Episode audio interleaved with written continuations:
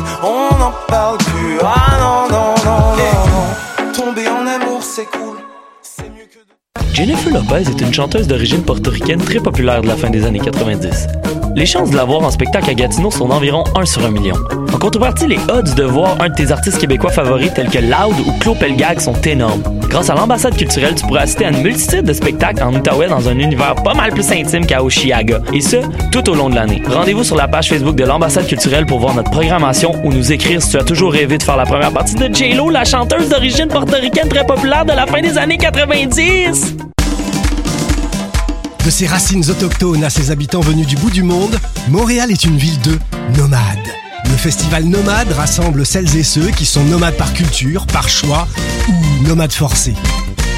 Musique, cinéma, gastronomie, pendant trois mois, jusqu'en décembre, le festival Nomade fête ses 10 ans. Suivez la programmation sur le www.lacaima.ca, k h a i m a slash festival-nomade. Eh, vous saviez que choc.ca ce n'est pas que du podcast C'est aussi 5 chaînes musicales 24 heures sur 24 pour vous accompagner partout. Rock, indie pop, hip-hop, musique francophone et musique électronique en écoute gratuite et à volonté. Pour les découvrir, rendez-vous sur le site de choc.ca sur l'onglet chaîne musicale. T'as raison, ma Brenda, c'est le résumé des nouvelles de la communication, du marketing, de la publicité et des médias en moins de 10 minutes. Chaque semaine, mets-toi à jour de l'actu, que tu sois professionnel du métier ou pas. T'as raison, ma Brenda, c'est le vendredi à 8h sur choc.ca. Le reste de la semaine en podcast et aussi sur Facebook. Choc.ca vous invite au festival Noël dans le parc du 1er au 25 décembre prochain à Montréal. Venez assister à des centaines de spectacles musicaux gratuits et participer à toutes sortes d'activités amusantes avec vos enfants. Venez voir Bernard Adamus en ouverture le 1er décembre, Bolduc tout croche et carotté le jeudi 13 décembre et Paupière et Klaus le 20 décembre à la place Émilie Gamelin. Vous pourrez même acheter votre sapin de Noël. Pour connaître toute la programmation, visitez noeldansleparc.com. Podcast, musique, nouvelles. Vous écoutez choc.ca.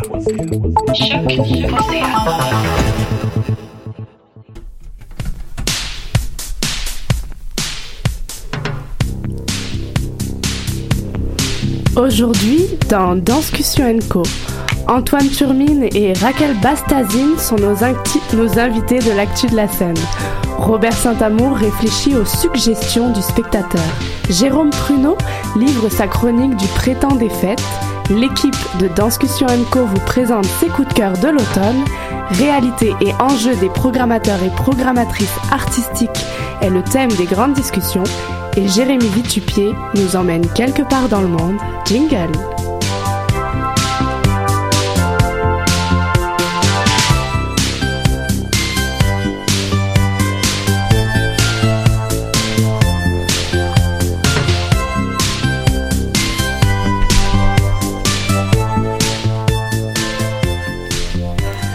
Bonjour à toutes et à tous et bienvenue à Danscussion Co sur choc.ca. Tous les vendredis midi depuis plusieurs semaines maintenant, Danscussion Co décrypte pour vous l'actualité des arts de la scène, danse, art et spectacle, société, culture, politique, musique, tout ça, tout ça.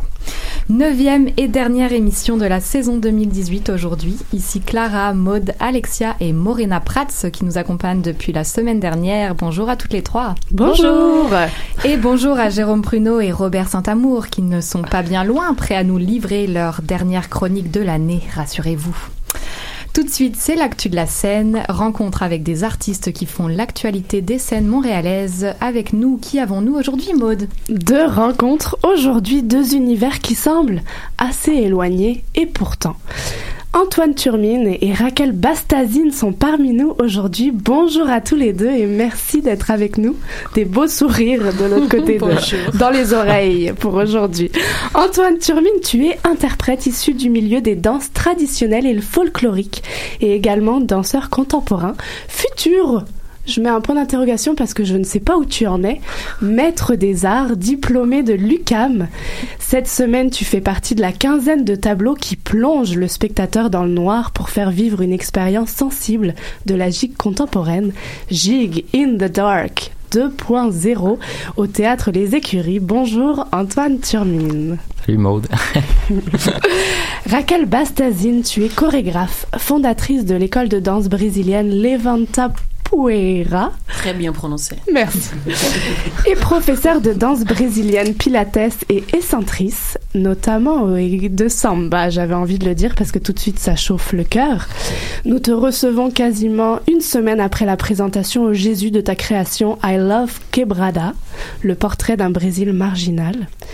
Et dès la semaine prochaine, les 10 et 12 décembre, et j'avais envie d'inviter tout de suite les auditeurs à se joindre à une classe de dub, danse urbaine brésilienne que tu offres, et une classe de samba. Bonjour Raquel et merci d'être parmi nous.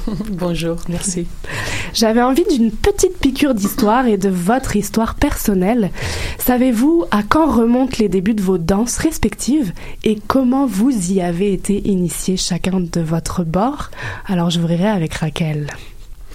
Bon, euh, petite histoire courte. Moi, j'ai commencé à danser professionnellement très tard. Et c'était issu après mon immigration ici.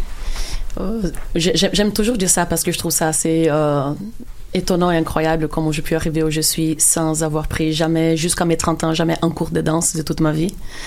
Et c'est après immigrer au Canada, après avoir eu mon enfant, j'avais vraiment toujours eu cette étincelle dedans. Je voulais être sur scène, je voulais danser, je voulais créer, mais il manquait euh, l'opportunité, il manquait le courage. Et les choses sont passées d'une façon que c'est après mes 30 ans que j'ai décidé, commencer, j'ai euh, commencer à enseigner les danses brésiliennes, ce que je connaissais de façon innée, euh, seulement de mon vécu au Brésil c'est un pays, c'est une culture où pas tout le monde, mais ceux qui, se connectent bien à cette ancestralité euh, euh, africaine, euh, on danse depuis toujours. Et moi, j'étais au bal de carnaval à 4 ans. Alors, c'est vraiment avec ce vécu, avec cette expérience que j'avais dans mon corps, dans mon cœur, dans ma, dans ma mémoire. Et comme ça, j'ai décidé d'ouvrir les concepts d'école Levanta Poeda, qui est là depuis 11 ans. Et comme chorégraphe, c'est, je suis un, bébé, vraiment. C'est ma deuxième création. Ma première, c'était à 40 ans. La deuxième, maintenant, à 42. Alors, euh, je, je, commence dans ce chemin de, de, de, créer un spectacle, de créer un concept, de créer de, de, de chorégraphie, d'exprimer euh, tant de choses que j'ai à dire et j'adore ce monde.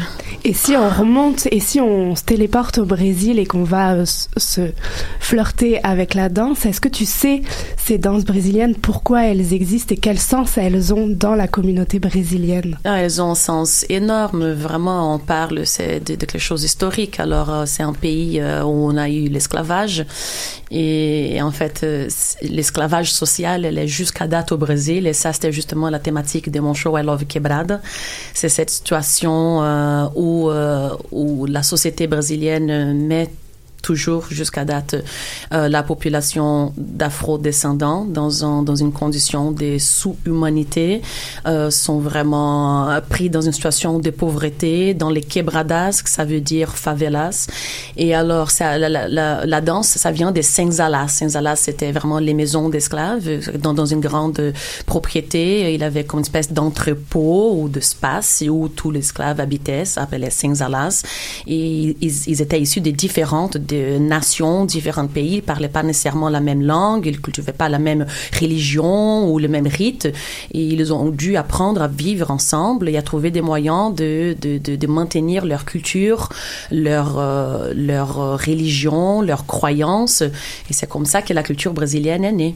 Mm-hmm. Et aussi à travers beaucoup de violences, parce que beaucoup de femmes africaines étaient violées par les seigneurs blancs.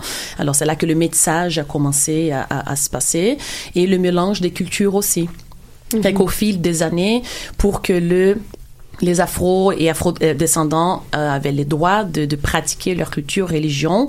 Ils ont dû, ils étaient un peu obligés à, à faire un syncrétisme religieux, par exemple, qu'on voit jusqu'à date, c'est très clair au Brésil, c'est quelque chose de fou. Une, une, une fête de, de, de, des saints catholiques, il va être mélangé avec un orisha africain. Et les éléments vont se mélanger, les couleurs, les, les, les, les vêtements, la tradition, fait qu'on va fêter les deux religions, un peu une pour cacher l'autre, pour que, pour qu'eux puissent avoir les droits. Comme le maracatu, c'est une tradition que j'enseigne aussi. C'est un cortège où ils sont habillés en roi et reine euh, euh, de, la monarchie portugaise, avec les habits vraiment, la robe, un pouf. C'était vraiment pas une tradition africaine, mais qui sont jusqu'à date habillés comme ça dans un cortège, parce que c'est comme ça qu'ils ont trouvé le moyen de vivre leur tradition et leur culture. Alors, le peuple brésilien, vraiment, la danse, les manifestations culturelles, c'est euh, c'est quelque chose de très fort et que moi, je vois vraiment comme un moyen de survie. Parce que là, la situation, elle est tellement euh, agressante et difficile de plus en plus, surtout maintenant, avec un nouveau gouvernement élu euh, vraiment d'une pensée, d'une philosophie euh, ouvertement fasciste et qui, et qui va donner absolument euh, aucun moyen, aucune chance, ouverture aux minorités ou aux peuples euh, marginalisés qui sont déjà marginalisés depuis 300 ans. Alors, euh, les Brésiliens, ils vont vraiment aller chercher dans la musique, l'art, la danse, leur petit petit bonheur de tous les Mhm. jours. Et on voit ça depuis tout petit, vraiment. Des enfants qui, euh, à 6 ans, qui sont obligés à vendre des bonbons au au, au, au- phare rouge dans, dans, dans, dans les trafics, ils vont avoir une musicalité dans la façon de vendre. Ils vont avoir un mouvement. Et c'est et c'est dans tous ces mémoires que je viens m'inspirer dans, mes, dans mes créations. Merci parce que c'était la piqûre d'histoire et culturelle dont je rêvais d'a- d'avoir. Et euh, on va revenir à ta création parce qu'on t'attrape une semaine après la présentation, donc tout le processus a été vécu. On va revenir à cette création, mais je me tourne tout de suite pour avoir l'histoire du côté d'Antoine aussi. Alors, euh, ce qui m'a assez étonnée, c'est que d'habitude, moi, je te catalogue en tant que gigueur contemporain, mais j'ai pris du recul en lisant danse folklorique et danse traditionnelle. Alors peut-être que c'est plus large, mais j'aimerais t'entendre sur cette histoire et comment toi, petit ou plus vieux, tu es arrivé dans cette, cette discipline? Euh, ben moi, j'ai commencé. euh, J'avais 10 ans à peu près, là, Mhm. 9-10 ans. Puis, euh, en fait, ce qui m'a donné la piqûre, c'est, euh, tu sais, on parle beaucoup de médiation culturelle. Puis, en fait, c'est ça. à- moi, je viens de Drummondville. Puis, il y a un gros festival qui s'appelait, ben, qui s'appelait, c'est ça, le Mondial des cultures. Puis, euh, il y a un groupe africain qui était là, qui faisait euh, une espèce de grande animation euh, avec des tambours, de la danse. Puis ça, ça m'a vraiment sc- scotché. Euh, mes parents, ils m'ont, laissé danser avec eux autres. Puis euh, il y avait une école de danse à Drummondville qui faisait de la danse folklorique. Fait que, dans le fond, de la danse internationale traditionnelle. Fait que j'ai commencé là, j'ai commencé à Makina, puis euh, moi, ça, ça a vraiment été tout le côté rythmique euh, des danses, justement, folkloriques. Toutes les danses traditionnelles ont souvent euh, un volet qui est plus axé sur la percussion, mais avec le corps. Puis ça, ça m'a vraiment piqué. Euh, fait que moi, j'ai continué là-dedans. Je me suis euh, spécialisé en gigue, euh, parce que c'est vraiment ça qui me touchait le plus. J'ai la fibre. Puis... euh, euh, c'est ça. Puis là, à un moment donné, je me suis, je me suis beaucoup questionné sur cette pratique-là parce que euh, entre la tradition puis ce qui est transmis en fait dans les ensembles, c'est quand même deux mondes. Puis moi, j'ai touché aux deux. J'ai touché euh, les archives, la documentation, l'histoire de cette pratique-là. Puis euh, je me rendais compte qu'il y avait des codes qui étaient établis par les ensembles, puis il y a des codes en fait qui viennent d'un certain contexte. Puis là, je me suis dit, ah ben, c'est intéressant de jouer entre les deux. Puis euh, je me suis comme formé en danse contemporaine, en fait, pour aller chercher ces outils-là. Que je, en tout cas, comme œil extérieur par rapport à la danse contemporaine, je trouvais qu'il y avait des outils au niveau de la création pour permettre d'aller chercher euh, une conscientisation euh, des codes, comment les défaire, comment avoir un certain recul. Et ça m'intéresse justement chacun, euh, quelles sont les spécificités, spécificités autant physiques que rythmiques de chacune de vos, de vos pratiques dansées. Est-ce qu'on est capable d'en identifier euh, dans le mouvement, dans le rythme, dans la musique qui vous accompagne Euh, Antoine? Ouais, ben, en gigue, euh, en fait, il y a. C'est plus. euh, c'est très. euh, en tout cas, de la manière que je, je, je la vois, cette pratique-là, c'est- c'est. Très individuel comme pratique. Euh, fait que, dans le fond, c'est pas vraiment. euh, tu vas toujours giguer de la même manière. C'est plutôt la mélodie, en fait, qui va donner un certain rythme, puis une certaine manière de rythmer, en fait, euh, la musique. Puis, au niveau de la tradition, ben, il y a souvent trois rythmes principaux sur lesquels on va, on va, on va giguer, en fait. Il y a le 4-4, le 2-4 mélangé, le 3-2. On fait un peu de 3-4, qui est comme la, valse clog, en fait. Il y a une danse qui se fait là-dessus. Puis euh, il y a le- les 6-8, en fait, qui est comme la- une jig plus sautée, puis sinon, au niveau du corps, ben, c'est quelque chose de très vertical, beaucoup sur l'axe, parce que c'est, la gigue, c'est constamment les transferts de poids, fait que si t'es pas sur ton axe, c'est extrêmement difficile. Puis c'est justement un des codes que ben, tout le mouvement de la gigue contemporaine, contemporaine tente de bifurquer, dans le fond, comment je peux giguer pas sur mon axe, pas dans des conditions qui sont optimales à cette pratique-là. Puis qu'est-ce que ça génère. Mhm. Que, Et alors, si je me tourne vers toi, Raquel, pour répondre à cette question de spécificité autant physique que rythmique de ta pratique euh, de danse brésilienne, ou plus spécifiquement certaines danses que tu pratiques? Ouais, c'est un, un peu difficile à répondre parce que Ouais. l'univers de danse brésilien, il est tellement vaste et riche. On compte avec plus de 100 danses traditionnelles brésiliennes. Mais si je me penche un peu sur la samba, que c'est le principal que je fais ici, peut-être la plus connue, euh, la samba, euh, spécificité, euh, ben, c'est un rythme binaire et on va vraiment suivre cette rythmique-là avec chaque partie du corps et dont la complexité d'apprendre. C'est, c'est vraiment pas une danse facile à apprendre. Bon, ça fait 11, 11 ans que, j'ai- que, je- que j'enseigne à Montréal. Il y a toujours la journée du déclic magique. Il y a des gens qui passent un an avec moi et qui vraiment s'essayent et qui séparent les parties. Le pied, ça va, les hanches, ça va, les bras, ça va, mais il n'y a pas une harmonie. Mais là, la journée magique du déclic, je le sens. Et c'est tellement profonde, cette sensation, je vous jure. Je vois ce miracle, c'est passé devant moi. Et le sourire des gens quand ils comprennent les déclics et que les corps rentrent dans cette, dans cette harmonie, c'est comme si les corps jouaient la chanson. Vraiment, on n'a même pas besoin de plus entendre, juste les mouvements du corps à faire. Et les épaules, les hanches, les pieds, les genoux, tout va dans une direction différente. Euh, si je parle un peu de la samba, mais je trouve ça intéressant aussi parler euh, du mouvement le plus récent, qui c'est le passinho. En fait, la musique, c'est le funk carioca, qui est assez controversé. Et c'est un rythme assez électronique, mais qui est basé quand on va vraiment à la base, à la base du rythme, ça vient de, de sources africaines, et que c'est vraiment la fièvre, c'est le rythme des jeunes qui jouent sur les radios, où tous les artistes pop modernes vont s'en servir de ces rythmes comme Anita ou des artistes internation- internationaux et tout. Et nous, on appelle ici du puncha-cha. Ça fait vraiment puncha-cha, puncha-cha. Et on suit ça avec les hanches en faisant des carrés des hanches. Euh, ouais, je ne sais pas si je réponds à ta question, mais On a juste envie de danser. C'est ça, vu les, vu les sourires autour de cette table, euh, est-ce que tout le monde peut, peut danser? Euh, La samba, je pense à les Robert. gars québécois, venez danser. Yes. Parce qu'il n'y a que des femmes dans mes cours. Ah, c'est pas possible, j'ai jamais compris ça. Je viens de faire un show avec 48 danseuses, avec ES. Mhm. Alors, Alors au Brésil, pourquoi Est-ce je que sais pas, la capable c'est au d'identifier Québec. euh, les mecs sont gênés ou pensent que c'est trop, euh, trop de Trop hanches, euh, trop de, trop sensuel, je sais pas. Mais c'est cool de voir des gars bouger les hanches, non? Oui. Je trouve ça Il y génial. en a trois autour de la Il table. y en a un qui danse là, je vois. Alors, j'ai envie de plonger dans les, dans les créations de votre actualité. I Love Quebrada I Love et Quebrada. euh, Jig in the Dark. Est-ce qu'on peut avoir un aperçu de ce que vous nous avez fait goûter et ce que vous faites goûter avec Jig in the Dark qui est en ce moment même Mhm. au théâtre aux écuries I Love Quebrada une semaine plus tard? Une semaine plus tard, mais c'est pas grave, on va le refaire. Oui.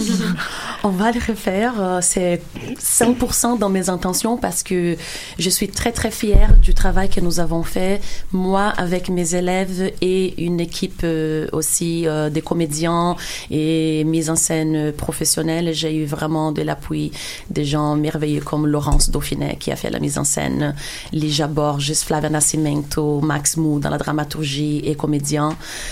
Euh, I Love Quebrade, euh, ça vient vraiment hum, véhiculer, transporter ce message que je parlais tout à l'heure de ce peuple euh, brésilien qui souffre depuis de 300 à 500 ans et qui vit dans, dans un silence qui est sous une couverture d'une société euh, très hypocrite et euh, et qui vient de, de, de, de se montrer avec ces dernières élections, euh, qu'on a compris qu'une grande pourcentage, en fait, euh, a pu élire quelqu'un qui représente leur propre valeur, parce que c'est comme ça que je vois.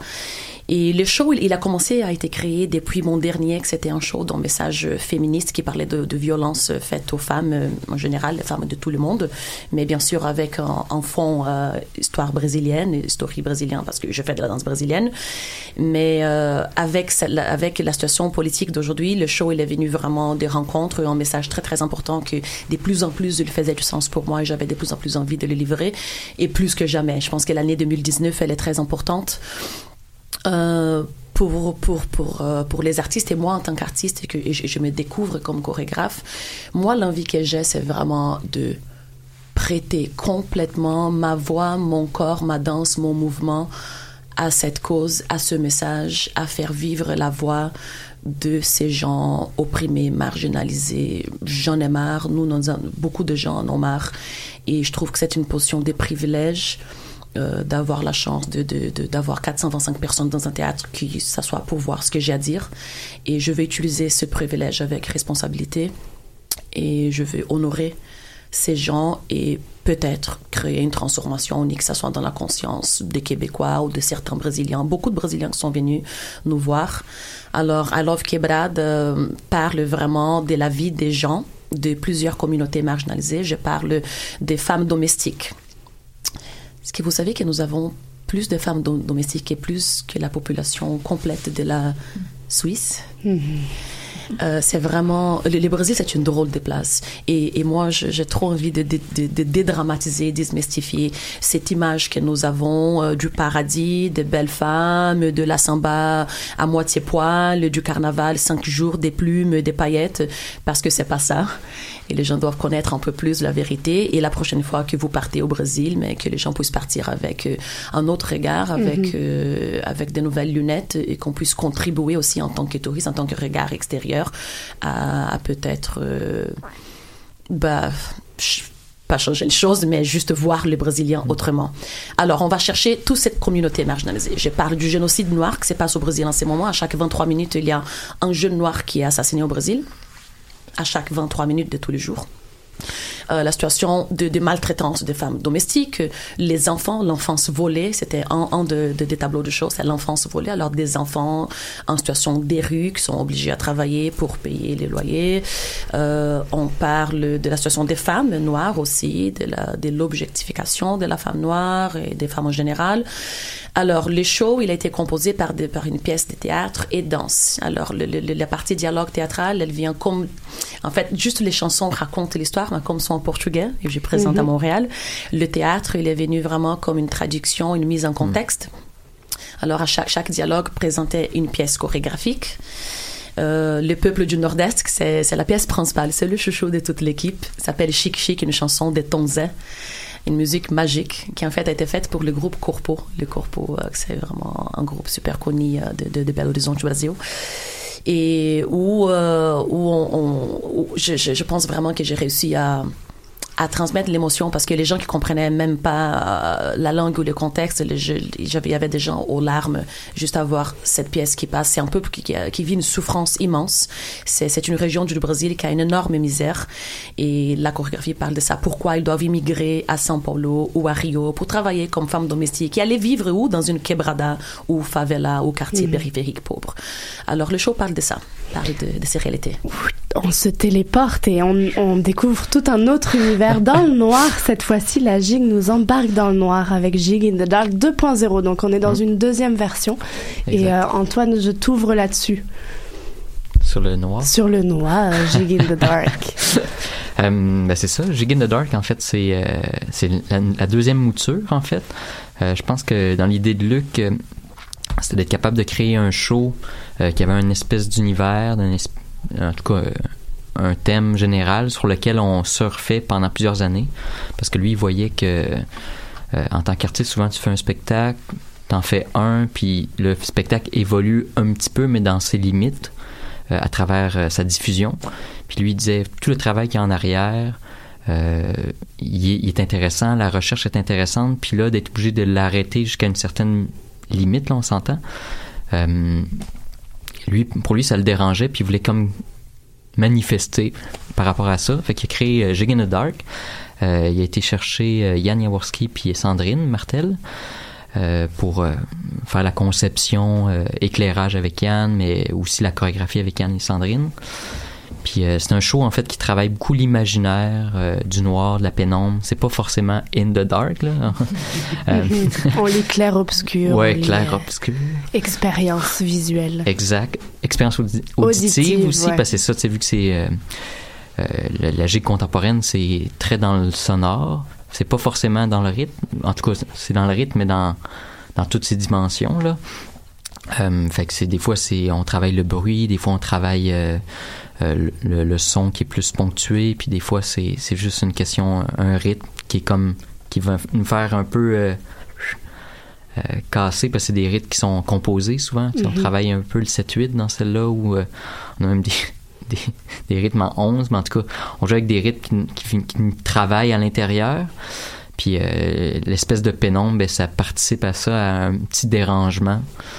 Euh, Il y, a, il y a rien de...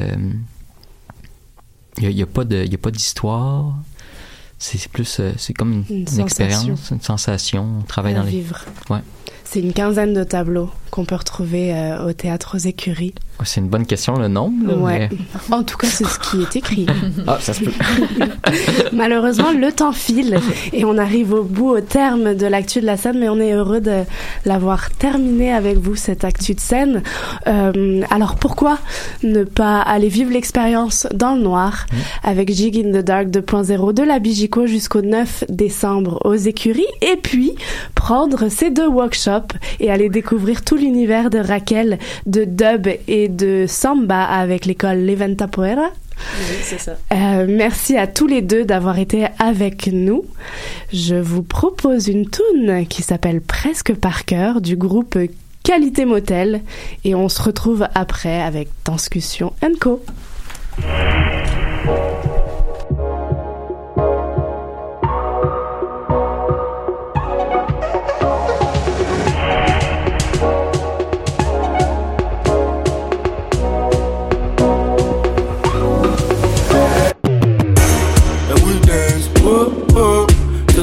Et sur le dance floor, oh. Chacun veut quand même regarder même. So we dance, oh oh. Yeah, on va danser jusqu'au matin. Jusqu'à temps qu'on s'en rappelle à peine. Puis love for the night. À la fin de la soirée, yeah, je suis laid back. C'est trop lime dans mon verre de gin. Elle m'attend pour un payback. Tout est flou, faut qu'on m'illumine. Les yeux dans le vide, les pieds sur la lune. L'alcool dans le sang, le dos sur le mur. Faut qu'on roule à 100, parte l'aventure. Yeah, we. Fin soirée, même j'suis lay back. Sur mon retour, sur mon way back. Vas-y, sit back sur ma ZZ. On va rider même si c'est wet. Remonte dans le plateau S. Le wish est fait pour le taux d'ivresse. Un petit bisou pour la politesse. La vie, c'est pas juste des jolies fesses. Nah, we dance. Oh, oh. C'est de la soirée tire à sa fin. Et sur le dance floor. Oh. Chacun veut quand même regarder même.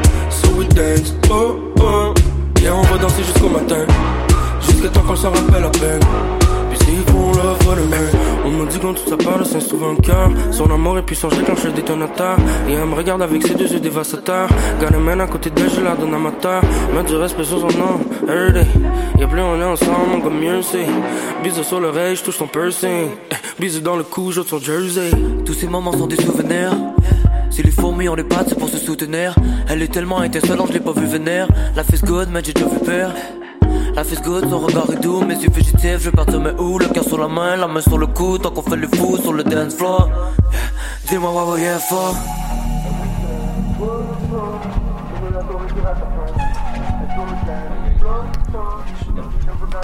Vous écoutez toujours Discussion Co sur choc.ca. Robert Saint-Amour et son billet d'humeur, ses réflexions sur sa posture de spectateur. Voici son moment. Arrivé aujourd'hui après nous avoir partagé ses choix de spectateur, voici les suggestions du spectateur. Euh, Robert, c'est à toi. Merci Maude. Bonjour à vous tous encore. Très heureux de vous retrouver encore cette semaine pour la dernière chronique de la saison. Et, pour celle-ci, je veux porter mon regard sur les semaines plus sombres qui se présentent devant nous. Non, non, je ne parle pas des journées froides tout autour du solstice d'hiver, mais plutôt de ces soirées avec les différentes scènes avec leurs projecteurs tout éteints. Parce que voyez-vous, le temps des fêtes, ce temps des réjouissances, est aussi, aussi synonyme d'agenda de sortie chorégraphique toute vide. Il y aura bien les dernières propositions des principaux lieux de diffusion en ce début de mois de décembre, dont les propositions de la gang de l'UCAM en danse, de celle de l'École de danse contemporaine de Montréal et quelques autres dans les maisons de la culture, dont la toute dernière, la possibilité d'une tragédie à la Maison de la Culture du Plateau Mont-Royal le 20 décembre. Après cette date, plus rien. Nada. Un grand trou noir. Sinon, les grands ballets avec leur casse-noisette, et ça jusqu'à la fin décembre seulement. Donc, si, comme moi, vos prochaines semaines sont toutes remplies de vide, j'ai quelques suggestions pour vous. Non pas que je veuille vous détourner de vos rencontres familiales ou de celles entre amis du temps des fêtes. Loin de moi l'idée de vous proposer de vous mettre en boule et laisser autant la chance de poursuivre son cours jusqu'au début de la prochaine saison. Mais comme pour votre alimentation, je suis d'avis que votre vie doit, avoir sa dose culturelle pour qu'elle soit riche et équilibrée. C'est là que j'arrive avec cette chronique. Je vous propose des alternatives pour agrémenter ces journées à venir. D'abord, supposons qu'il fasse très froid. Nous sommes en hiver dans l'hémisphère nord, après tout, et que les effluves des dernières consommations tardent à se dissiper vous pourriez vouloir rester sur votre divan. Pas de problème. J'ai deux propositions de lecture pour vous. La première, Une ville qui danse d'Alina Potolska. Sur fond de ville, la nôtre, Montréal, et de lieu qui se construit, notre Wilder, trois femmes de trois générations, Juliette, Florence et Lorraine, prennent possession de notre attention. De ce roman qui mêle la fiction avec le réalisme, cette incursion dans la vie de ces femmes et de leur entourage, nous en suivons les pas sans réaliser que le temps passe il est difficile de se rendre au Wilder avec le même regard. Autre suggestion de livre, Obscène, d'Enora Rivière, récit fictif, mais tellement réaliste des vies d'interprètes en danse. Une lecture pour tout amateur de danse pour plonger en dedans de la tête des interprètes avec une écriture qui garde alerte par ses quelques dérives et qui demande de ne pas perdre le pas. Mais il n'y a pas que la lecture pour combler ce vide. Installé devant votre écran de télé ou d'ordinateur, vous pourriez voir ou revoir les toujours actuels sur son cheval de feu avec Louise le Cavalier ou Body Remix les variations Goldberg de la compagnie Marie Chouinard. Vous pourriez aussi, comme moi, réécouter Pina, le magnifique film de Wim Wenders, même sans le 3D, c'est toujours beau. Autre suggestion? Pas de problème. Cet automne, vous n'avez pas eu le temps d'écouter tous les épisodes de Discussion Co. Ben, pas de problème, il suffit d'une courte recherche sur le web pour les découvrir ou les redécouvrir. Des heures d'écoute qui vous feront oublier la neige et le froidard. Une petite dernière. OK? Faites comme moi et faites imprimer le discours de Mélanie Demers lors de la plus récente remise des prix de la danse. Dans son allocution, elle intègre le titre de plus de 50 œuvres 53 pour être plus précis. Seul ou en groupe, vous pourrez jouer à trouver les créateurs et déterminer si vous les avez déjà vus, ces œuvres. Des heures de plaisir. Merci Mélanie. De mon côté, je me mettrai aussi à préparer mon agenda de sortie pour les prochains mois avec les programmations de nos diffuseurs et faire un casse-tête et faire le casse-tête du spectateur. Mais je m'arrête là. Bon temps des fêtes à tous et bonne prochaine année de danse. Merci, cher Robert, pour ces formidables suggestions. Et sans transition, c'est l'heure du balado de Jérémy Vitupier qui, quand il n'est pas sur scène avec le cirque éloise, jongle avec les mots. On écoute son dernier balado de l'année et quoi de mieux pour clore que ce titre? Rappelle-toi la vie. Dis-moi, tu t'en souviens? Il y a un an, jour pour jour, j'étais à Wellington en Nouvelle-Zélande. Je passe sur les paysages à couper le souffle et les gens parmi les plus accueillants du monde pour vous parler d'un musée que j'ai visité et de l'impact que l'une des expositions a eu sur moi. Je vous parlais d'art la semaine dernière. En effet, j'ai traversé cette exposition dans le musée national Te Papa Tongarewa. Et en fait, c'est plutôt elle qui m'a traversé, et de manière assez brutale. Elle présentait, notamment avec des reconstitutions de soldats de plus de 3 mètres de haut, l'implication de la Nouvelle-Zélande dans la Première Guerre mondiale à Gallipoli. Quelques minutes après, dans la cafétéria du musée, j'ai écrit ce texte. Servir pour son pays. Je ne saisis pas vraiment l'idée. Je comprends que ça ait pu être un honneur à une certaine époque, quand on ne savait pas, quand tout était fait de propagande diverses et variées. Servait-on alors vraiment son pays ou les intérêts d'une poignée de gens bien placés comme on le fait aujourd'hui? Si on devait vraiment s'engager dans une cause, servir pour la vie devrait être la chose la plus importante pour laquelle servir. Je parle ici de la vie sous toutes ses formes et son maintien dans des conditions où on l'appellerait pas survie. C'est le principe de base, il me semble, des religions. L'amour et donc la vie. La simplicité de la vie et la protection de ceux qui sont dans le besoin et donc pour qui la vie est en danger. Tout ça, c'était bien sûr avant que certains s'accaparent les religions et en fassent un moyen de s'octroyer du pouvoir. On ne devrait pas vénérer des dieux ou des entités virtuelles, sachant que tout autour de nous, il y a quelque chose de bien réel et qu'on oublie quotidiennement de contempler. Notre planète et la vie qu'elle produit. Ne devrions-nous pas plus nous occuper à vivre et à protéger la vie plutôt que de consommer pour oublier? Je pense que notre spiritualité devrait être toute tournée vers la nature, la terre et le monde vivant on devrait redévelopper notre empathie et notre compassion. Pourquoi servir un pays pour deux tondus et un pelé quand on peut servir la vie en refusant de combattre? À chaque fois que je regarde en arrière, je me sens tellement dégoûté, écœuré, impuissant, en rage, et je veux crier pourquoi et surtout pourquoi ça continue. Et je me sens encore plus furieux d'avoir la plupart des réponses et de ne rien pouvoir y faire. Aujourd'hui encore, des innocents, des enfants tombent sous les balles. Et ce n'est pas grave parce que de l'autre côté du monde, c'est bientôt Noël.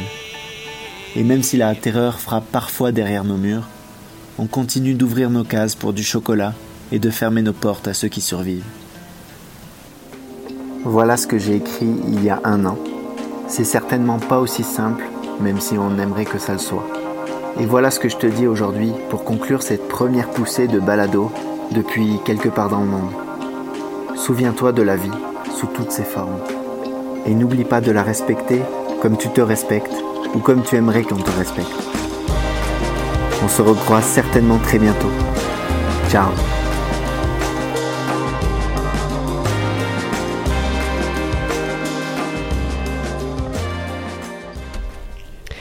l'automne, il a réfléchi pour nous, pour vous, des faits de société, des réalités politiques, sociales et financières dans le milieu des arts et de la culture.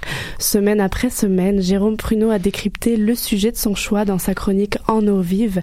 Cette semaine, il prépare les fêtes de fin d'année et il vous propose, en décembre, mettez un art de Noël dans votre salon. Bonjour Jérôme, nous t'écoutons. Bonjour Maude.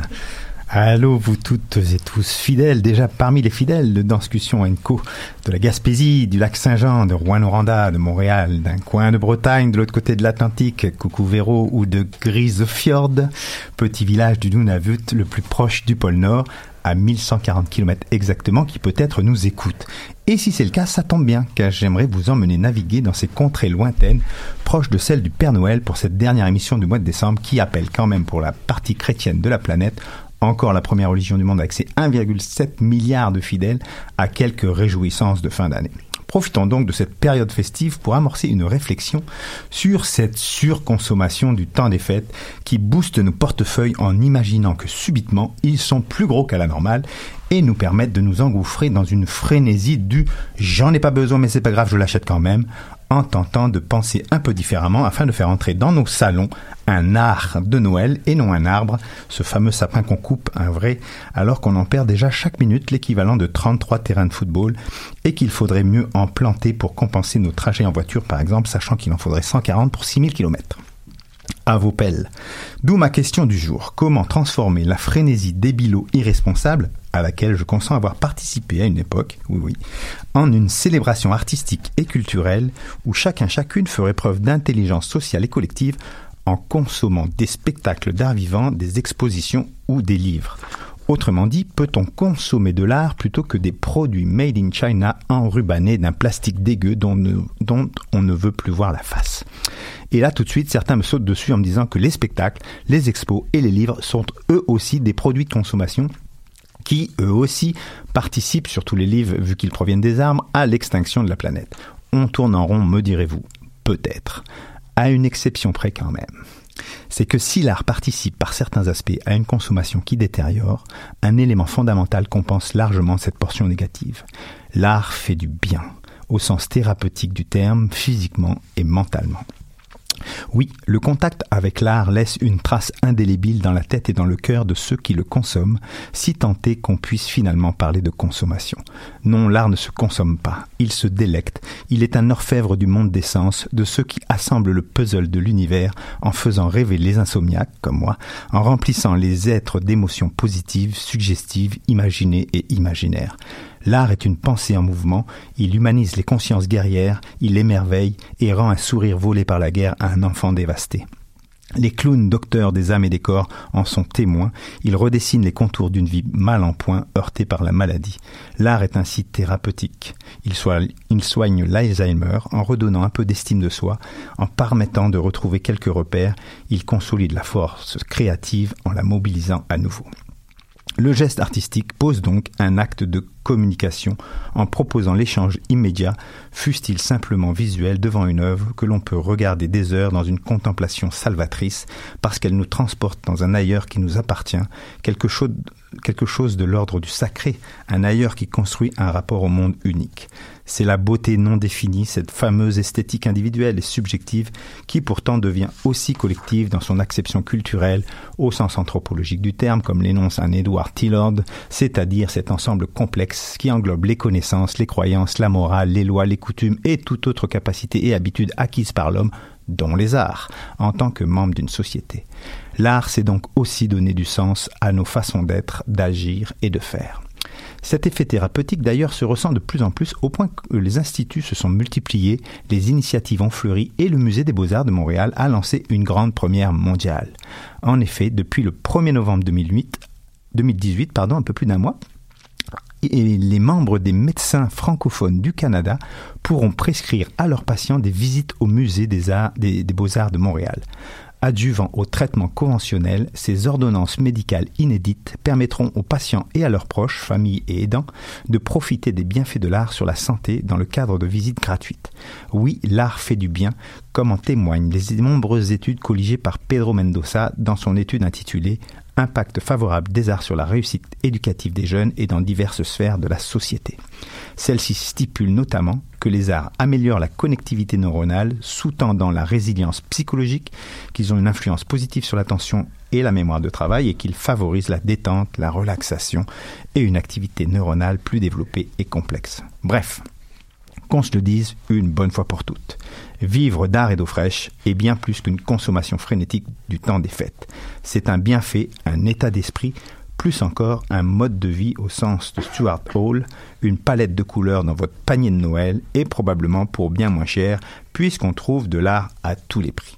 Certaines soirées musicales coûtent moins de 15 dollars à Montréal dans les petites salles de concert comme le Petit Outremont. Les livres varient entre 15 et 60 dollars en grande majorité. Un billet de spectacle de danse se vend on peut en trouver autour de 30 dollars. Quand une entrée au musée varie aux alentours de 20-25 dollars. Et croyez-moi, l'offre ne manque pas en tout temps, ou presque, Robert, et tout lieu, Montréal vous propose une panoplie inimaginable d'œuvres juste là, devant vous, pour vos yeux, vos oreilles, votre imagination, votre cœur, votre tension artérielle qui fout le camp, vos angoisses amoureuses, un beau show de punks, pour ça c'est bon, ou vos articulations rouillées. Et là, je vous recommande bien évidemment la danse contemporaine ou le cirque, qui sont pas mal forts pour vous montrer qu'à tout âge, le corps est un bel outil.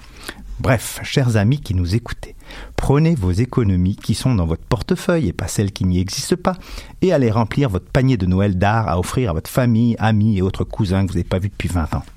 Vous verrez combien ce sera plus facile de faire vos cadeaux sans avoir besoin de prendre l'auto pour aller chercher un aspirateur sans fil électronique à filtre à injection auto-nettoyant cybernétique encapsulé à 349 dollars pour offrir à votre blonde, vu qu'en plus c'est fini le temps des cadeaux sexistes dégueulasses comme ça.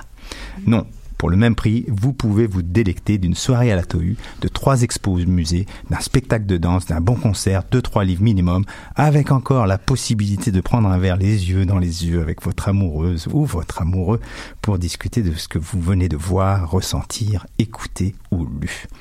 L'art dans ce cadre devient un cristallite.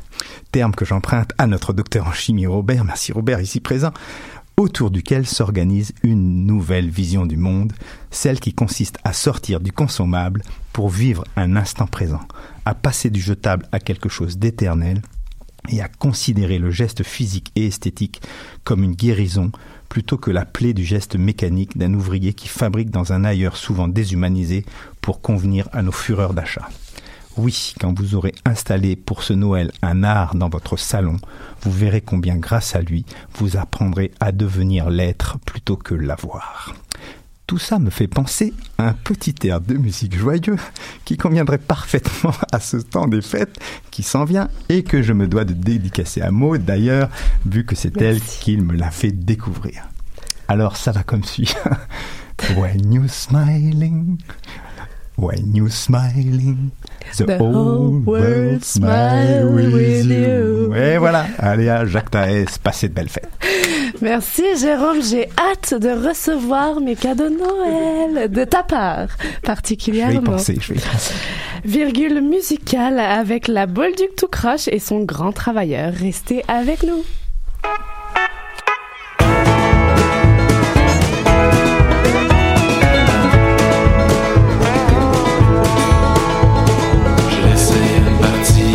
Sein ici. Une partie de mon sein, j'ai laissé.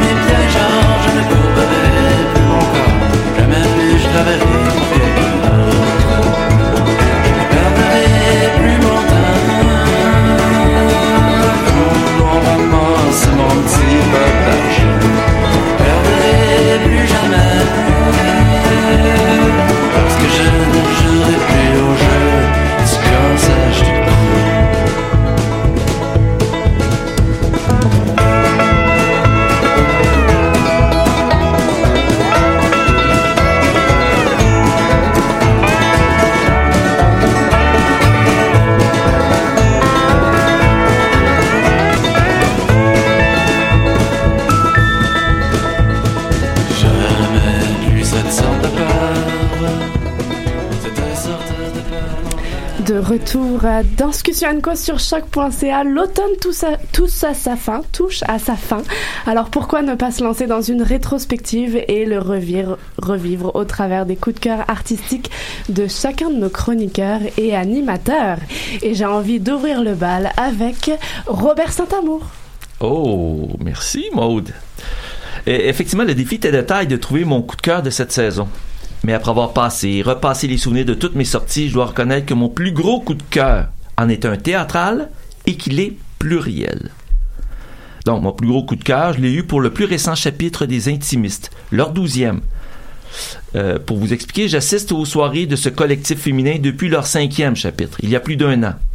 Cette belle gang de femmes, je les ai connues grâce à une bouteille lancée à la mer sur les réseaux sociaux et dont j'ai lu le message. J'ai donc d'abord été découvrir Patricia Rivas au Fringe en 2017 et elle m'avait totalement conquis. C'est donc par elle que j'ai connu les soirées intimistes et depuis ce temps, je les suis euh, assidûment. Dans leur plus récent chapitre, Laurence Apero, Tania Arana, Sandrine Quinn, Patricia Rivas, Sarah Keta, Audrey Lavigne et Vanessa Selly colorent d'une touche toute personnelle euh, et nous présentent des aspects tout intimes d'elles-mêmes et de leur famille. Chacune de leurs textes m'a ému et troublé, me faisant passer des rires aux larmes.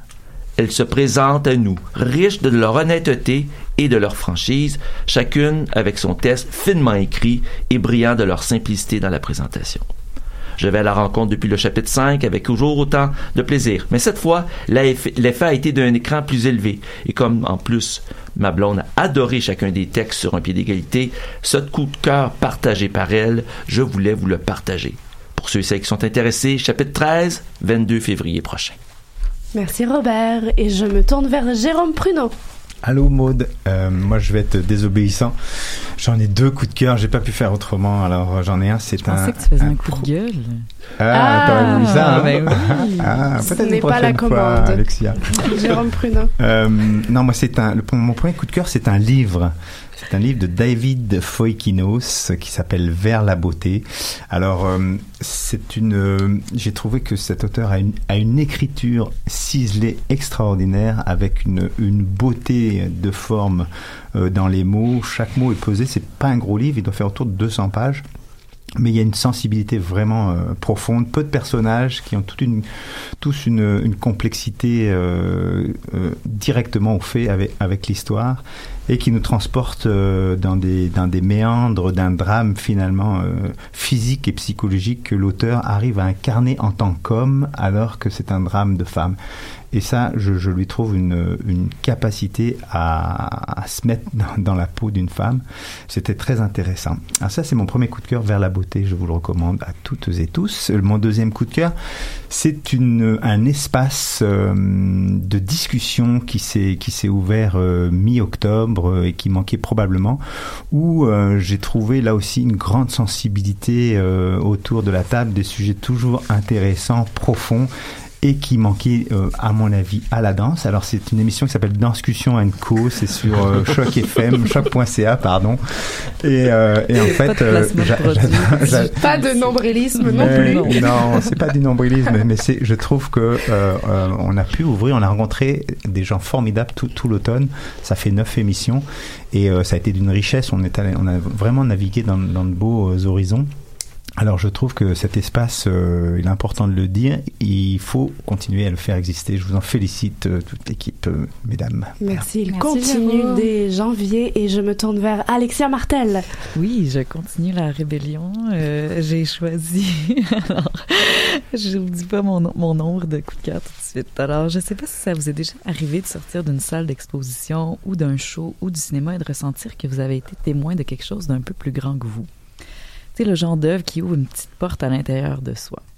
Moi, j'ai eu le feeling pour trois œuvres, ce feeling-là pour trois œuvres cet automne, et j'ai pas été capable de trancher. Alors, de mon numéro 1, c'est une performance que j'ai vue à Actoral, Ghostwriter and the Broken Handbrake de Miette Varlop, une artiste visuelle belge qui dit aimer rendre visible ce qui est invisible. C'est un univers musical complètement éclaté. Elle a des performeurs euh, avec elle sur scène incroyables.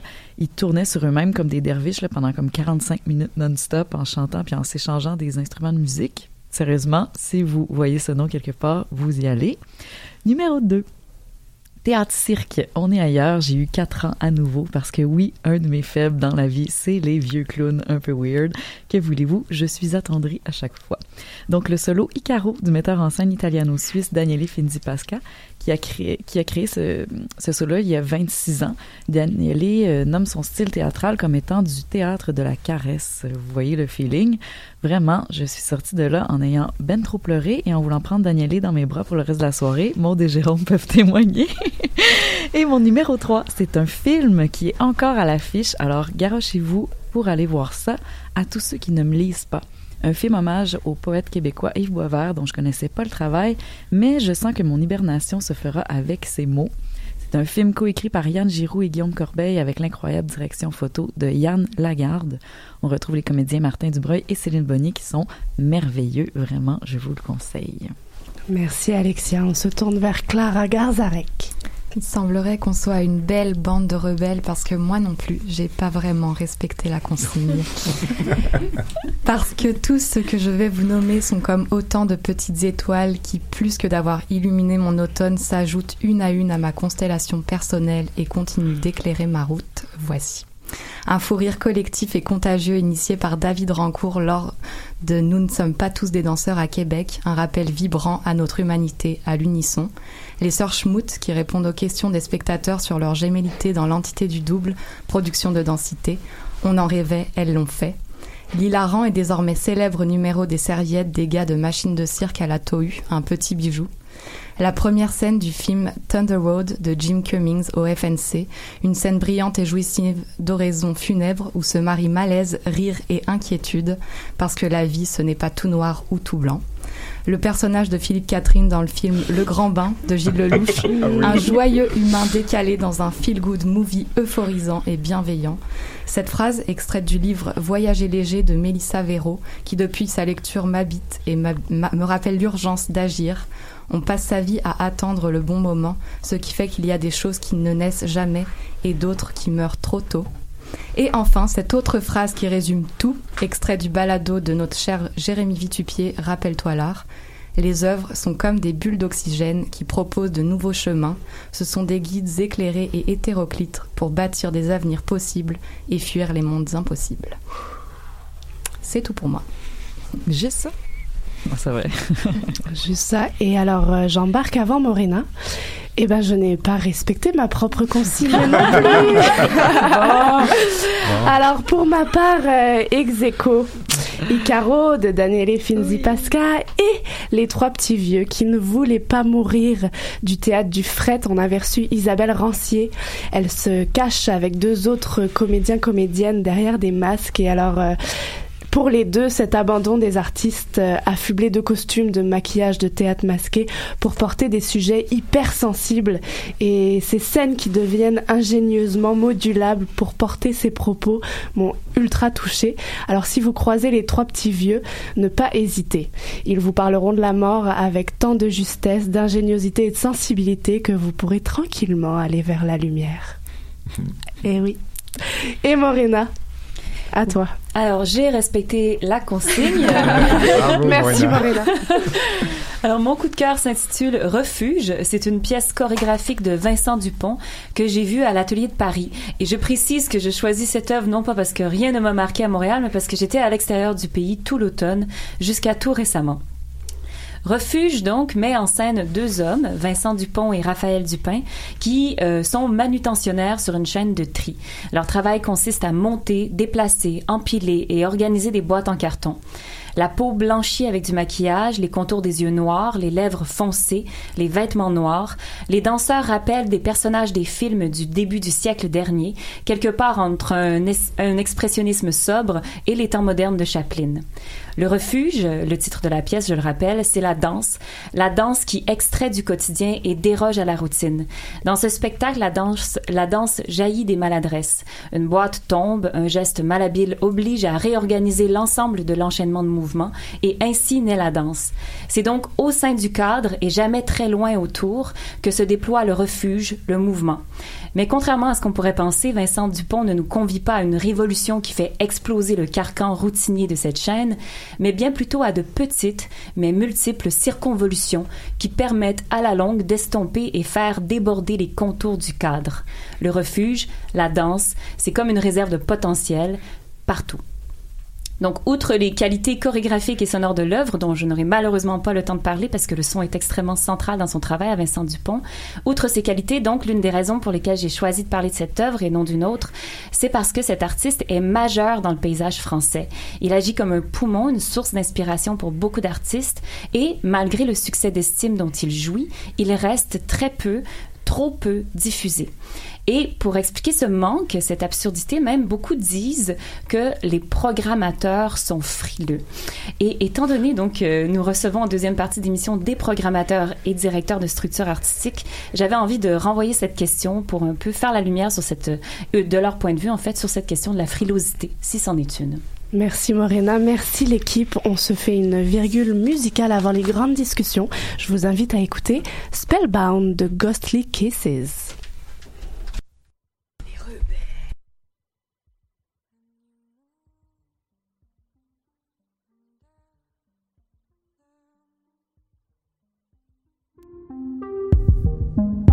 I can feel you. Slipping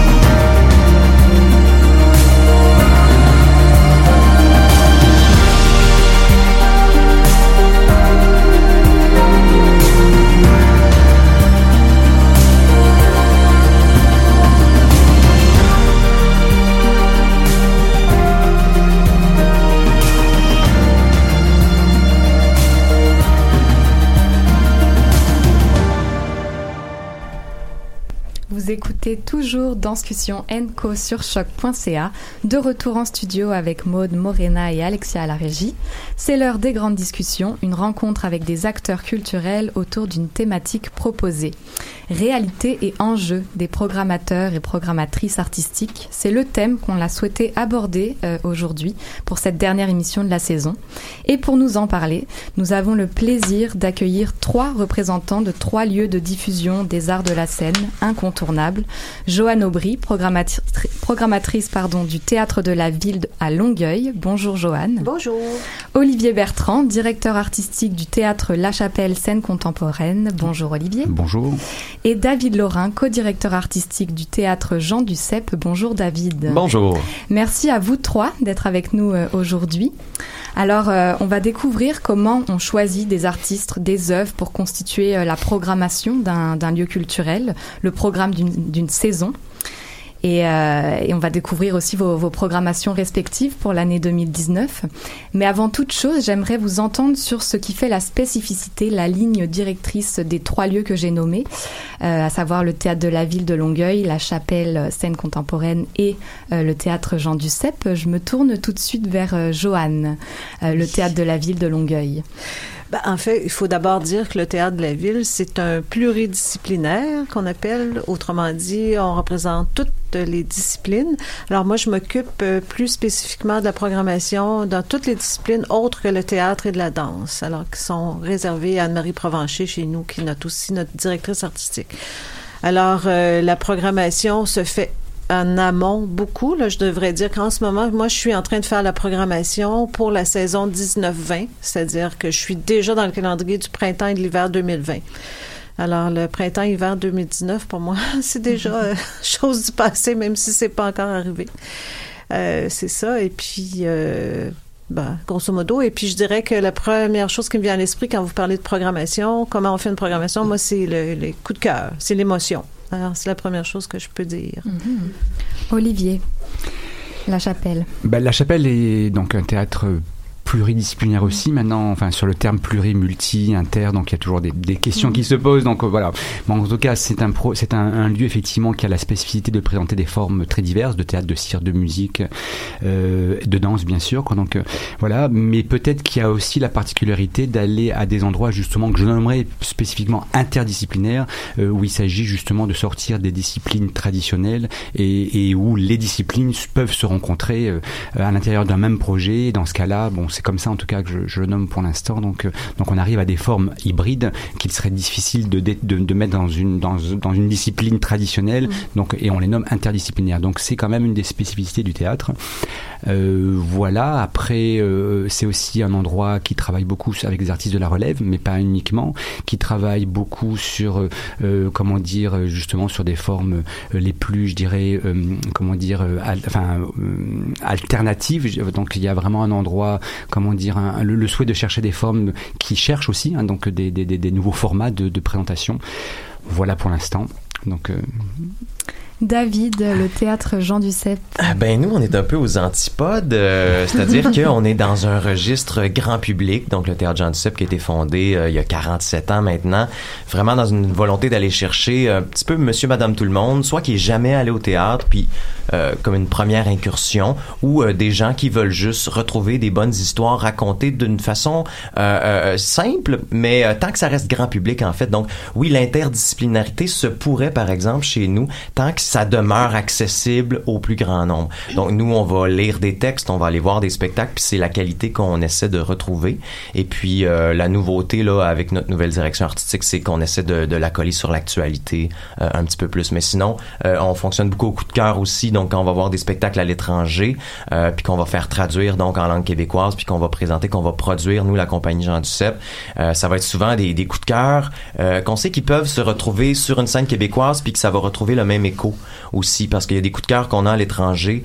Euh, là, je suis allé à Londres euh, cet été, puis il y a des coups de cœur que j'ai eu, mais qui sont euh, éminemment locaux. La résonance est locale. C'est des trucs qui se passent là-bas, puis que les gens ici, c'est sûr que c'est pas la même réaction. Donc, on a, on a tout ça à tenir en compte. Et puis, il y a la création québécoise, donc un autre volet qu'on a des auteurs en résidence qu'on doit accompagner au niveau de l'écriture. Donc, c'est ce qu'on fait. Vous parlez de coup de cœur et je trouve ça intéressant. Je me demande, en tant euh, que directeur artistique, programmateur, programmatrice, sentez-vous que vous avez une euh, responsabilité envers votre public qui vous pousse à dépasser vos propres préférences et à poser des enjeux plus larges dans vos choix de programmation, euh, des enjeux sociaux, politiques, économiques, artistiques, culturels? David? Assurément. Euh, c'est ce que c'est ce que j'ai appris euh, au contact de, de, de, mes premiers directeurs artistiques que j'ai j'ai rencontré euh, Claude Poisson, Denis Bernard avant que je devienne moi-même directeur artistique puis qui me disait ah ce show-là me fait peur, je, je je le fais pour mon public c'est pas un show que moi qui me fait résonner tant que ça, mais je sais qu'il y a un public qui va complètement adhérer à cette proposition-là. On a fait lire à notre comité de lecture et euh, il y a trois femmes sur le comité qui ont complètement réagi à ça et je peux pas passer outre cette réaction-là. Puis on doit toujours garder ça en tête quand on programme. Des fois, il y a des shows qui nous font plus peur que d'autres parce que nous, on adhère moins, mais il faut le faire parce que sinon, on finit par s'adresser toujours aux mêmes personnes qui sont des gens qui nous ressemblent, c'est-à-dire euh, euh jeunes blancs francophones de 35 ans, puis euh, on perd la notion du grand public. C'est, c'est ça aussi, c'est l'universalité dans ce qu'on propose est super importante. Euh, mais c'est ça, des fois, il faut permettre à des gens qui ont moins l'occasion de se, de se voir, de se reconnaître sur une scène, euh, de l'être. Et puis, euh, ben, là, on, pourrait en parler pendant super longtemps, mais en ce moment, il y a, il y a plein d'enjeux. On est arrivé en plein cœur de équité, diversité. Euh, donc, on, est là-dedans, là, dans toutes nos décisions artistiques. Ça fait partie intégrante d'un processus de sélection, là, autant d'un texte que d'une équipe de création, par exemple. Mm-hmm. Ouais. Et pour vous, euh, Joanne? Euh, moi, tout à fait. Quand je disais coup de cœur, dans le sens, euh, effectivement, je, on présente pas que nos coups de cœur, parce que, puis on Mhm. présente pas juste notre coup de cœur, parce qu'on en aurait beaucoup trop, premièrement. Mais en fait, moi, il faut surtout que je sois capable de, euh, de porter le spectacle vers le public, même si moi, j'y adhère pas complètement, mais il faut quand même que j'y trouve une qualité artistique, c'est sûr et certain, euh, au départ.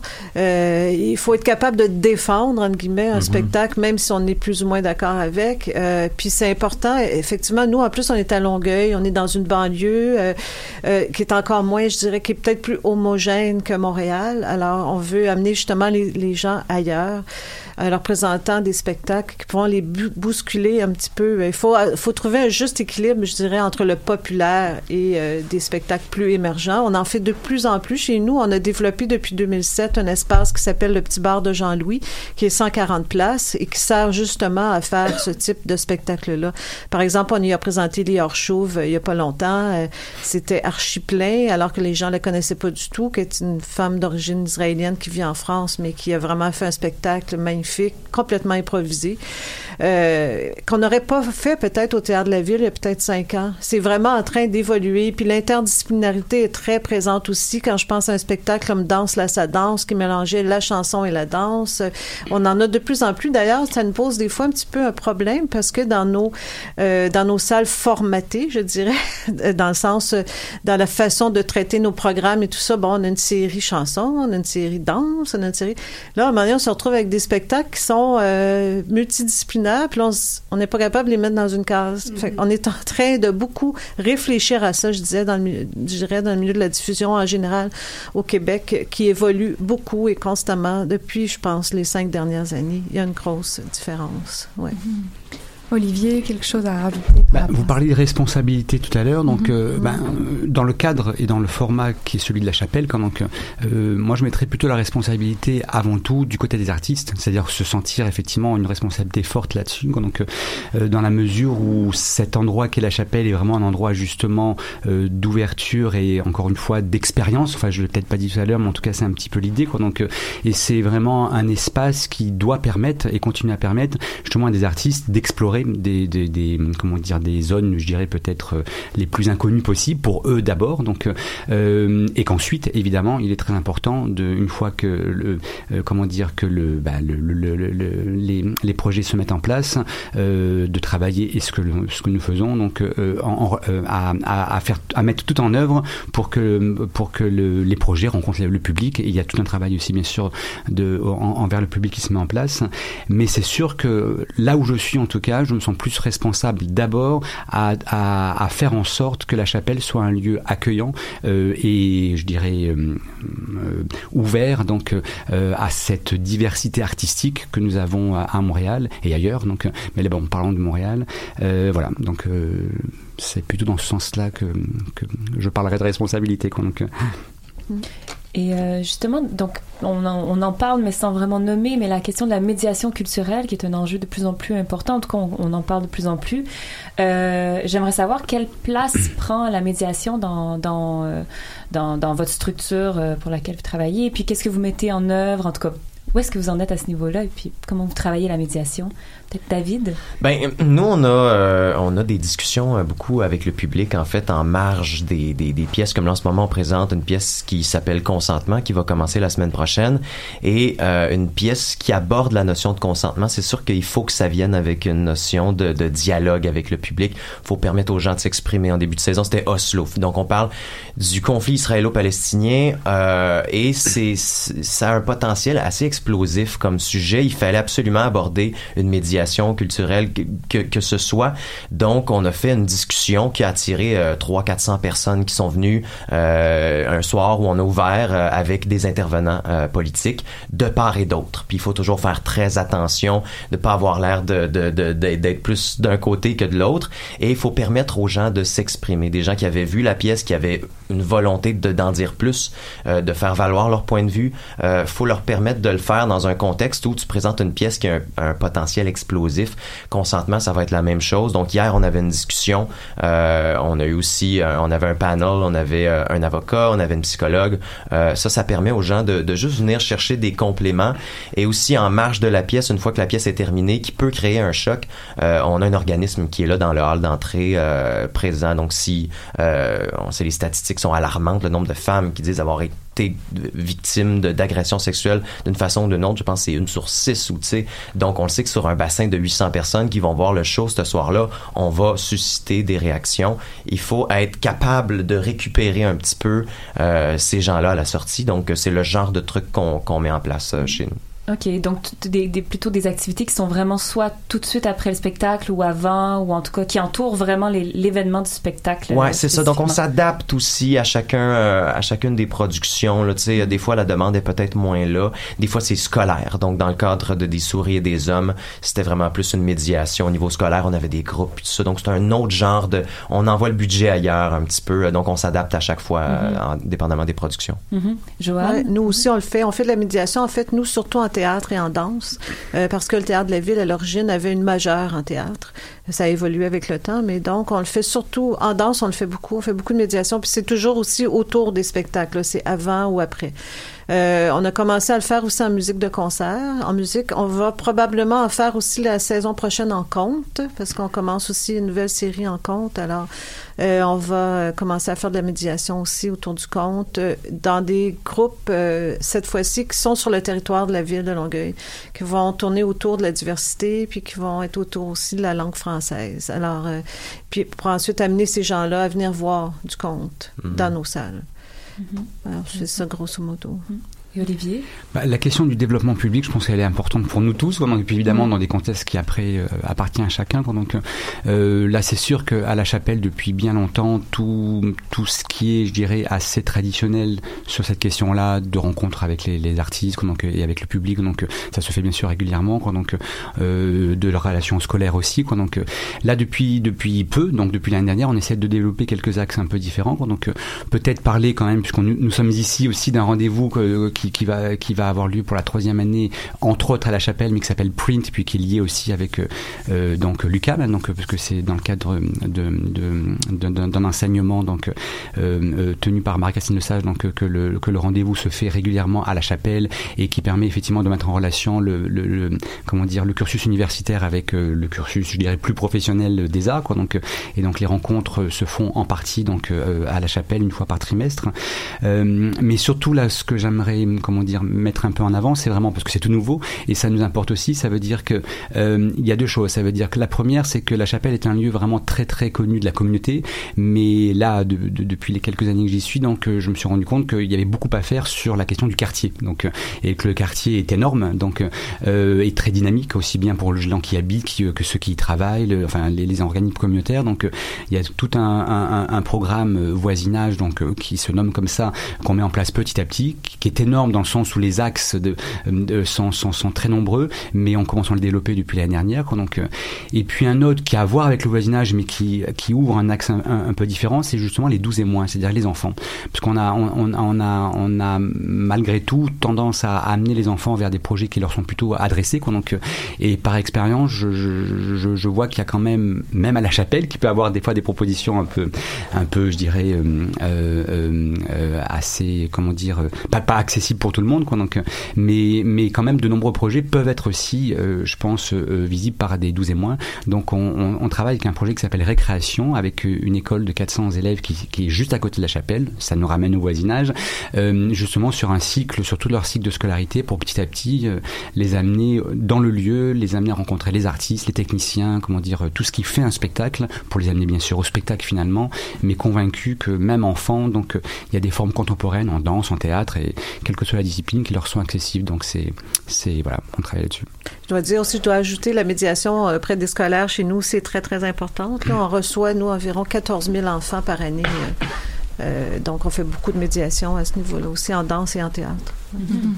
Alors euh, peut-être plongeons, si vous êtes d'accord, un petit peu dans, ces programmations, euh, dans ces différentes programmations, en tout cas de, de, de 2019.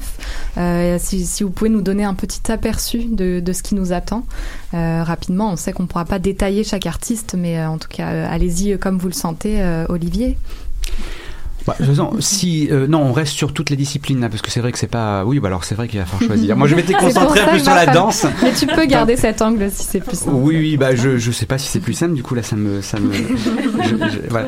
Euh, non, bah ça veut dire qu'on reste. euh, bah, euh, la, la- la chapelle, comme on est effectivement sur des un nombre de représentations assez limité, donc c'est une ou deux semaines grand grand maximum. Donc le nombre de projets est très nombreux. Donc là, il doit y avoir une bonne dizaine de projets sur le sur l'hiver, les printemps. On va pas parler de tous les projets. Quoi, donc, euh, mais parlons déjà de la rentrée. Ça veut dire juste après les fêtes.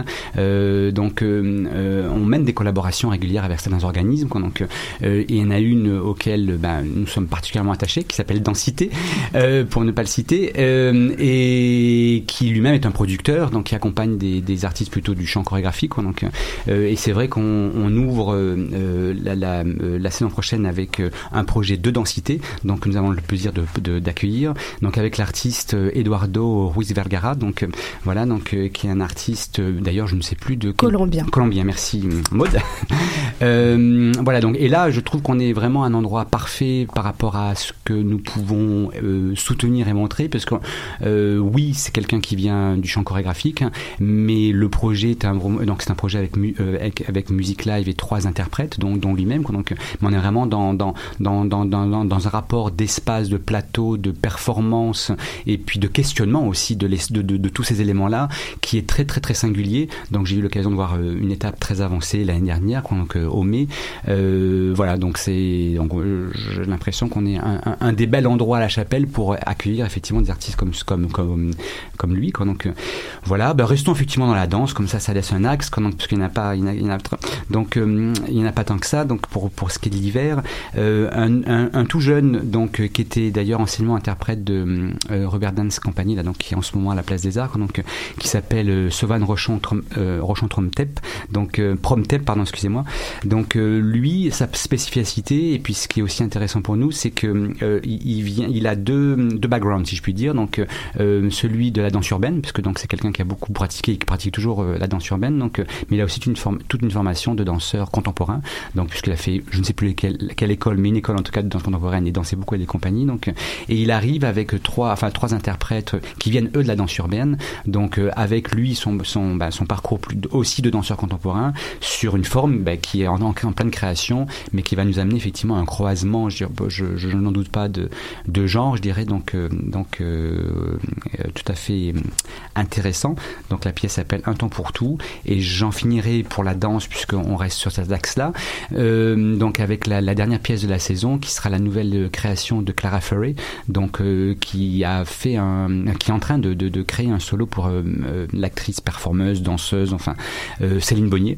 Voilà donc euh, et ça, ça sera pour le mois de mai, le mois de mai pour, la, pour clore la saison de, de, de cette année. Donc, voilà. Parfait, le rendez-vous est noté. Euh, Joanne Oui, ben nous, ça va dans tous les sens, évidemment, vu qu'on est pluridisciplinaire, mais c'est sûr que ça va aussi autant avec Cœur de pirate, qui est très grand public, avec aussi Loud, qui est pour nous une incursion dans le hip-hop. C'est quand même assez récent pour nous.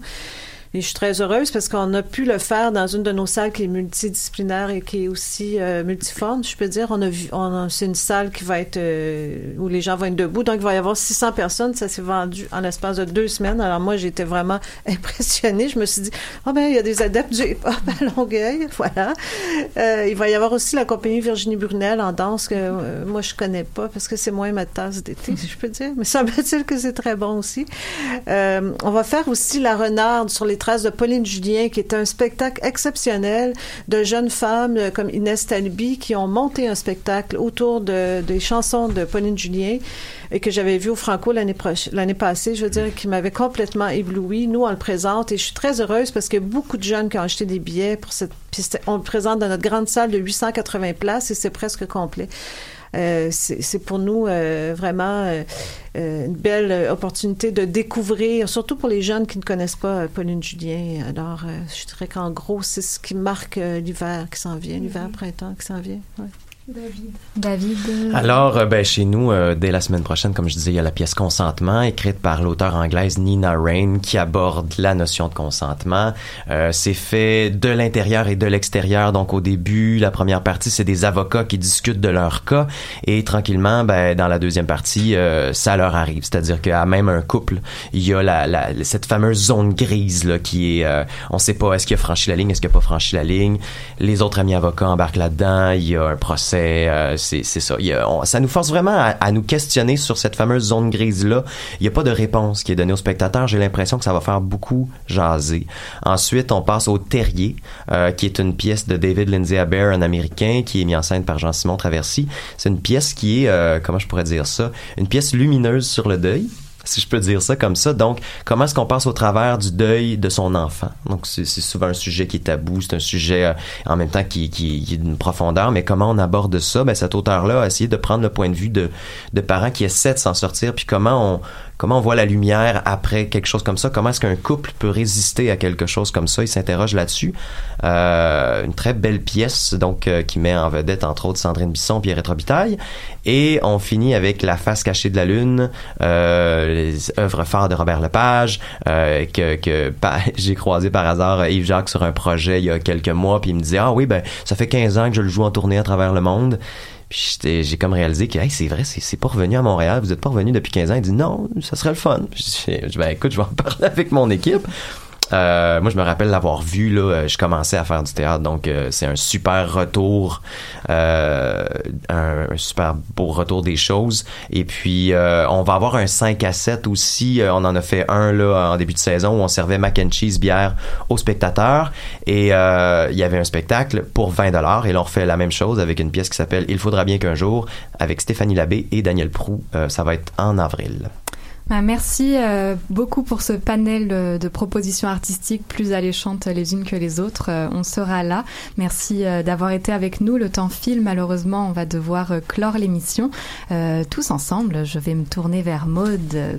Effectivement, j'ai envie de de vous réinviter pour euh, discuter encore plus des enjeux. J'ai énormément de questions, mais qui viendront sans doute dans une deuxième partie au niveau de la réalité montréalaise aussi. Mais ça, certainement qu'en 2019, euh, vous recevrez à nouveau une invitation. Alors, cl clore, clore euh, un automne.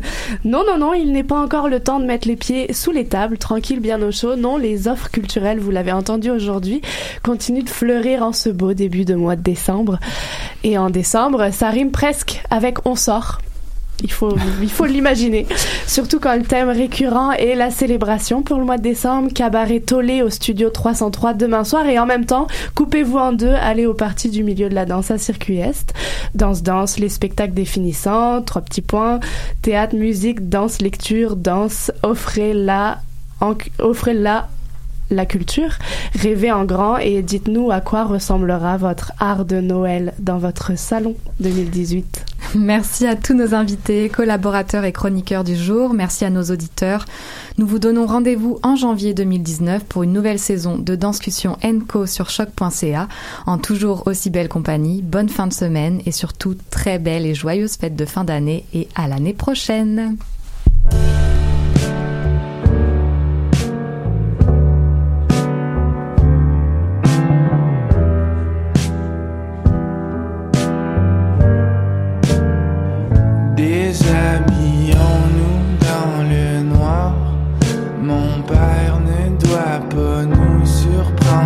À faire fondre nos corps. Si une étrange calorescence tendrement nous rapproche, pour qu'on puisse s'aimer comme des bêtes, l'amour n'est pas très propre lorsqu'on s'amuse sous le spotlight.